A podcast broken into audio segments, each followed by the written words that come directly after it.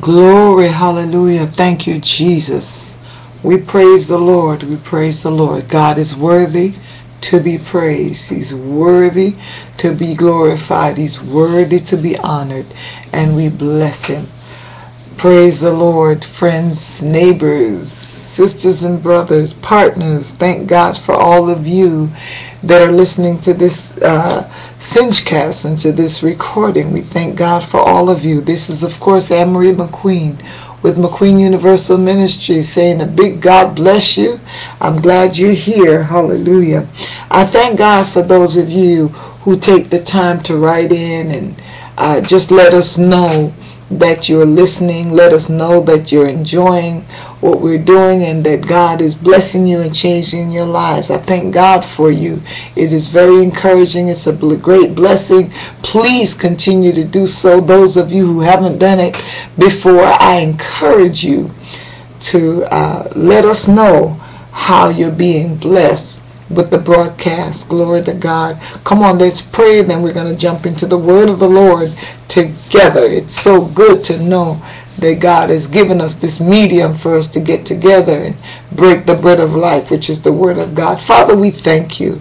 You're so good to us. We give you the glory, all the honor, and certainly all of the praise just for your goodness, your kindness, your love towards us. Oh God, we do bless you. Hallelujah. Oh, hallelujah, hallelujah, hallelujah, hallelujah. From deep down inside, hallelujah. Thank you, Lord. Oh, we praise you, Master. Glory to God. Thank you, Lord. You're so good to us. We give you the praise. Hallelujah. You are a merciful and a kind Savior. And we thank you for being real. Hallelujah. Lord God, as we go into the word now, give us revelation knowledge and full understanding of your will and your mind for this word in Jesus' name. Amen. I thank God tonight for what he's laid on my heart. It's such a blessing. It's a subject that's very close to my heart. And it's a subject uh, entrenched in prayer. I, I love to teach on prayer and engage in prayer and to talk about prayer. It's just a blessing. And, and the reason that this particular subject just uh, thrills me, it's a passion of mine, is because of what I've read in Scripture. And I'm going to read you this portion of Scripture and believe God that it will move on you the way it moved on me when I read it many, many years ago. The Bible says in the book of Deuteronomy, chapter 34. That's the very last chapter. Hallelujah. Glory to God. In verse number 10, it says, There arose not a prophet since in Israel, like unto Moses, whom the Lord knew face to face. I love that portion of scripture. The Bible said that the Lord knew Moses face to face. He knew him face to face. It also says it in the book of Deuteronomy still. If you jump with me over the chapter number 5, we're going to see it again. In chapter 5, verses 4 and 5, this is what the Bible says over here. I want you just to hear the scripture. It says, Glory to God. The Lord talked with you face to face in the mount out of the midst of the fire. I stood between the Lord and you at the time to show you the word of the Lord. For you were afraid by reason of the fire, and went not up unto the mount, saying, I am the Lord thy God, which brought thee out of the land of Egypt from the house of bondage. And then, you know, the verses continue. But this is when the Lord spoke face to face with Israel Hallelujah. And that's a great blessing. Let's continue to look at scripture. Exodus chapter 33, verse 11. Exodus chapter 33, verse 11. And, and, as I read, I want you just to get it in your spirit and, and think, you know, uh, uh, what is it that we're about to embark on? Exodus chapter 33, verse 11 says, And the Lord spake unto Moses face to face Glory to God, as a man speaketh unto his friend. And he turned again into the camp. But his servant Joshua, the son of Nun, a young man, departed not out of the tabernacle. I, I, like these portions of scriptures. It also says it in Numbers chapter 12, verse 8, that God spoke to Moses mouth to mouth. I love this portion of scripture because it's what I read many years ago that inspired me to, to, to see that God does speak to people. Hallelujah. He does, he has a mouth and he does speak. It's interesting. There are people that are serving statues and those statues can't speak back. They have mouths, but they don't speak mouths, but they don't speak. But our God has a mouth and our God can speak. Hallelujah. Speak to people as he spoke to Moses. Hallelujah. In, in, in the New Testament, now we get in the book of John, the Bible says that my sheep hear my voice. That would be you and I that have been born again. He said we hear his voice. So again, we see God does speak. He speaks he has power to speak. And if we listen to him, when we listen, we will hear him and hear him clearly. Amen. Glory to God. God does speak. He speaks to us and he, he wants us to hear him. He wants us to know him. And so the fact that God is speaking should tell us something. It tells us that God wants to communicate with us, that God wants to be with us. He wants to have communion and fellowship with us. Hallelujah. Is God lonely? I don't know. I know that he loves us and that he wants to be with us. I know the Bible says in the book of Exodus chapter 25 that when God told him to build a tabernacle, he said that I might dwell with you, wants to dwell among us. Hallelujah. Sounds like God wants fellowship with mankind. And glory to God, he did a lot to make sure that even today we can have greater, better, more excellent fellowship than he did back in the Old Testament. Now the Bible tells us, Jesus said, I call you friends. Praise the Lord. And then the, the, the book of Romans says he called us brethren.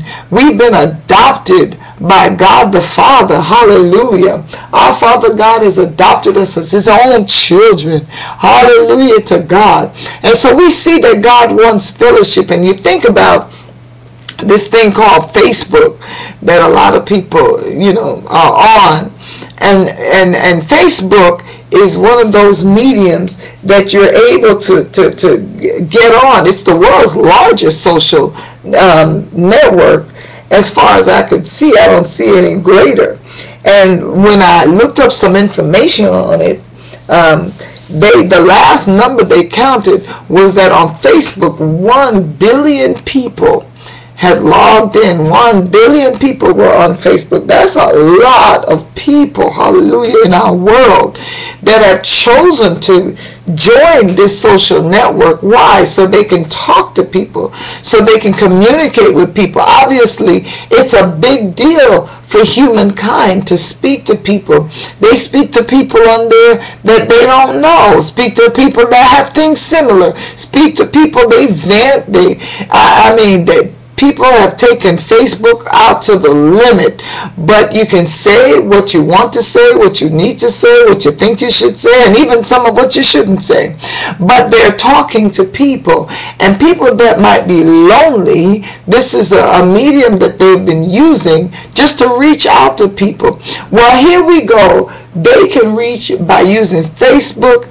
They can come face to face with somebody. In other words, they get to talk to them. And, you know, they don't see them, but they get to talk to them. And I don't want you to think of the concept of talking to people you don't see and talking to people you don't know. You just kind of know that they're out there somewhere. Hallelujah.